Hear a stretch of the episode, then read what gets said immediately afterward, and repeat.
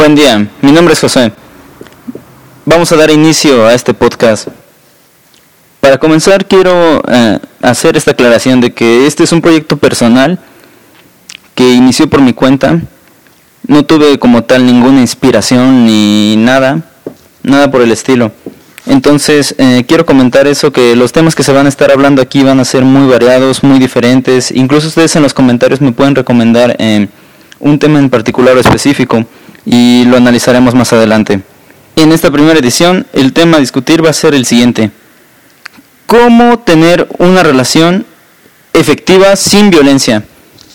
Y vaya que escogí este tema porque me parece muy interesante el, modo de cómo estamos llevando últimamente una relación, ya sea con un amigo, con un familiar, con tu pareja. Eh, es un modo de relacionar esto con cómo estamos llevando a cabo esta interacción interpersonal. Entonces, es un tema muy interesante hoy en día, ya que muchas veces si no cuidamos bien esta relación, puede desembocar en violencia. ¿Cómo le comunicarían a la otra persona que les molesta algo? Esto es, piensa en algo que te molesta de alguien. ¿Cómo le comentas eso? Oye, me molesta tu actitud, tu forma de vestir, tu comentario. ¿Cómo lo harías? ¿Se lo dirías directamente?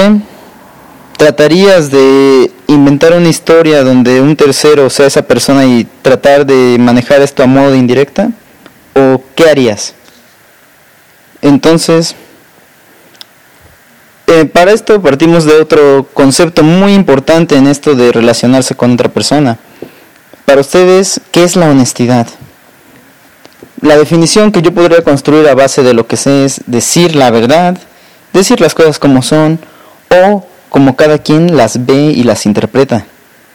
Entonces, ¿tú serías honesto con otra persona? Miren, esto es algo que también quiero hacer eh, un énfasis. Yo creía o pensaba que esto, con esto mejoraría mis relaciones, ¿no? Vaya, voy a ser honesto, voy a ser directo. Puede ser a mi pensar, ¿no? Iba con otra persona y le decía, mira, no me gusta tal actitud, tal modo de ser o de estar, ¿no? Etcétera. Pero creo que esto era todo lo contrario a lo que yo buscaba hacer en, en vez de mejorarlo. Esto ya va más allá de una aclaración en la relación con otra persona. Ya es un tipo de crítica y eso vamos a hablar más adelante. Vamos a plantear un escenario. Está un emisor y un receptor. El emisor eh, da su mensaje.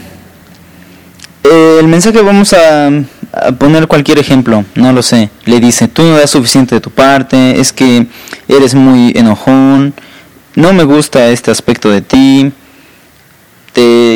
eso que no me parece bien de ti. Ok, un comentario con este tipo de crítica, no sé si me entiendan.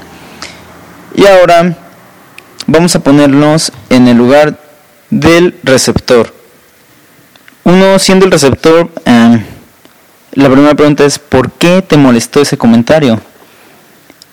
Y aquí es donde yo buscaría hacer una división entre sentimientos y necesidades. Como sentimiento, ¿qué sentiste cuando esa persona te hizo ese comentario? ¿no? ¿Cómo lo recibiste? ¿Qué sentías? Enojo, ira, desánimo, intranquilidad, sorpresa, molestia, tensión, incomodidad, confusión, frustración, impotencia, desilusión, melancolía, vulnerabilidad o anhelo. Posterior a eso, debes tratar de em, separar las necesidades. ¿Qué sentiste en ese momento? Ya está. ¿Qué necesitabas en ese momento? ¿Acaso era aceptación, comprensión, eh, alguna comunicación, empatía, inclusión, afecto, calidez, estabilidad, crecimiento, descubrimiento, seguridad emocional, vaya que es muy importante, o simplemente entender o ser entendido. Bien, ahora tenemos que analizar el punto del emisor. Ponte en el papel de la otra persona. ¿Qué crees que sentía la otra persona al decir eso? Al mencionarte ese comentario, esa crítica, al decírtelo. ¿Crees que se sentía confundido igual? necesitamos tratar de hacer el mismo ejercicio de entre sentimientos y necesidades, pero aplicado a nuestro emisor. De este punto es como ir a la raíz del problema y tratar de comprenderlo. Una vez que ya analizamos todo este mensaje a nuestro emisor y a nuestro receptor, estoy de acuerdo en esto que escuché en una conferencia algún tiempo atrás de un psicólogo. Mencionaba cuatro jinetes que afectaban este tipo de relación, nuestra comunicación, y el primero de ellos era la crítica muy importante. Se dan cuenta de los comentarios en donde tratamos de ser honestos, donde fingimos esa honestidad. Son críticas. Em, simplemente estoy juzgando a la otra persona. Eh, mencionaré a los otros jinetes. El segundo es defensividad, sin humildad u objetividad. Y de verdad, ¿a quién no le molesta esa persona que se pone simplemente a la defensiva y no es nada objetivo en ninguna situación? eso incluso puede parecer eh, escasez de algún criterio en situaciones o conflictos que se deban tratar con más profundidad. Desprecio. El desprecio es otro jinete muy importante que hace que nuestras relaciones se vayan haciendo más débiles cada vez.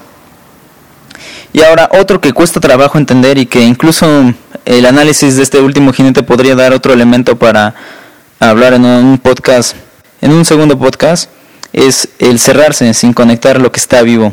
Ok.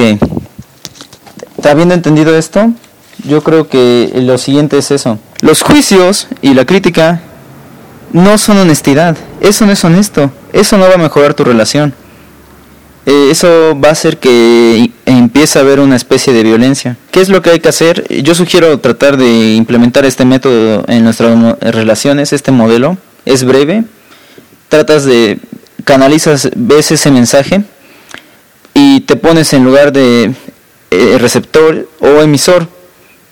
No importa cuál papel juegues, tienes que tratar de hacer ese diagnóstico entre sentimientos y necesidades. Y una vez analizando esto, vas a tratar de realizar tu petición. Una petición es muy distinta a un juicio, en todo sentido. Tratas de pedirle a la otra persona algo, mas no lo estás juzgando ni le estás haciendo la aclaración de algo. No sé si quedó claro ese esa diferencia. Hacer un juicio es eh, una crítica y eso qué va a hacer? Va a generar una desconexión emocional. A partir de ese momento, a partir de que ese mensaje haya llegado a un punto u otro, va a haber una desconexión emocional van, a empezar a surgir esos problemas en la relación y muy difícilmente es volver a resurgir una conexión emocional. Es muy complicado, muy difícil. Entonces, ¿qué es lo que yo sugiero? Es muy breve. Primero, lo primero que hay que hacer es reconocer. Reconocer que tus emociones no son causadas por lo que hace la otra persona. No, eso es algo que sí es también complejo y es algo preocupante cuando no podemos entenderlo. Pero una vez que analices bien, eh, te vas a dar cuenta que tus emociones no son causadas por lo que hacen los demás, sino que son por tus necesidades. No sé si soy concreto con lo que estoy diciendo, pero no te molestas con alguien por su actitud, por cómo es, por cómo habla o por cómo se viste. Simplemente es por tu necesidad. Alguna necesidad no se vio atendida en lo que la otra persona realizaba. Esa necesidad no está siendo atendida como debería ser. Y puede ser una necesidad social, alguna autoestima o incluso de autorrealización. O las mencionadas anteriormente que derivan de esto. Entonces es lo más importante eh, tratar de comprender eso. Cuando uno haga esa diferencia y llegue a caer en conciencia de lo que está sintiendo y de, sus necesidades, vamos a tener una relación efectiva, libre de violencia, y si esto lo seguimos aplicando no solo en este aspecto, vamos a mejorar todo tipo de relación interpersonal.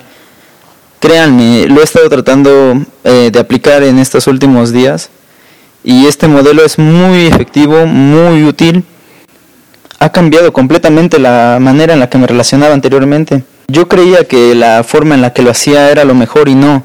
Estaba siendo muy violento. Estaba cometiendo varios errores. No pensaba de esta forma, y pero ahora que también estoy cayendo en cuenta de todo esto, me ha ayudado mucho a fortalecer esa parte de la inteligencia emocional. Y si esto lo realizamos eh, más seguido, podremos generar un pensamiento más constructivo. Es decir, aquel que integra las emociones y no las desecha. Porque sí, la salud psicológica es muy importante.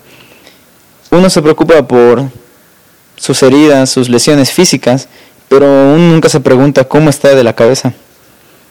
Y es un tema también importante. Ok, se me va acabando el tiempo. Quiero mencionar que todo lo anterior es, es un, mi punto de vista, desde la forma en que lo veo. Si alguien está en desacuerdo eh, o mis comentarios generan discrepancia con alguna opinión, es bienvenida su opinión, la acepto, estoy dispuesto a escucharla, incluso podría ser en algún futuro algún invitado para otro, otro podcast para discutir eh, o debatir este tema. Em, lo voy a dejar hasta acá porque tampoco quiero generar que esto sea muy aburrido y monótono y caer en un tipo de monólogo. Entonces me despido. Mi nombre es José y mis mejores deseos. Hasta pronto.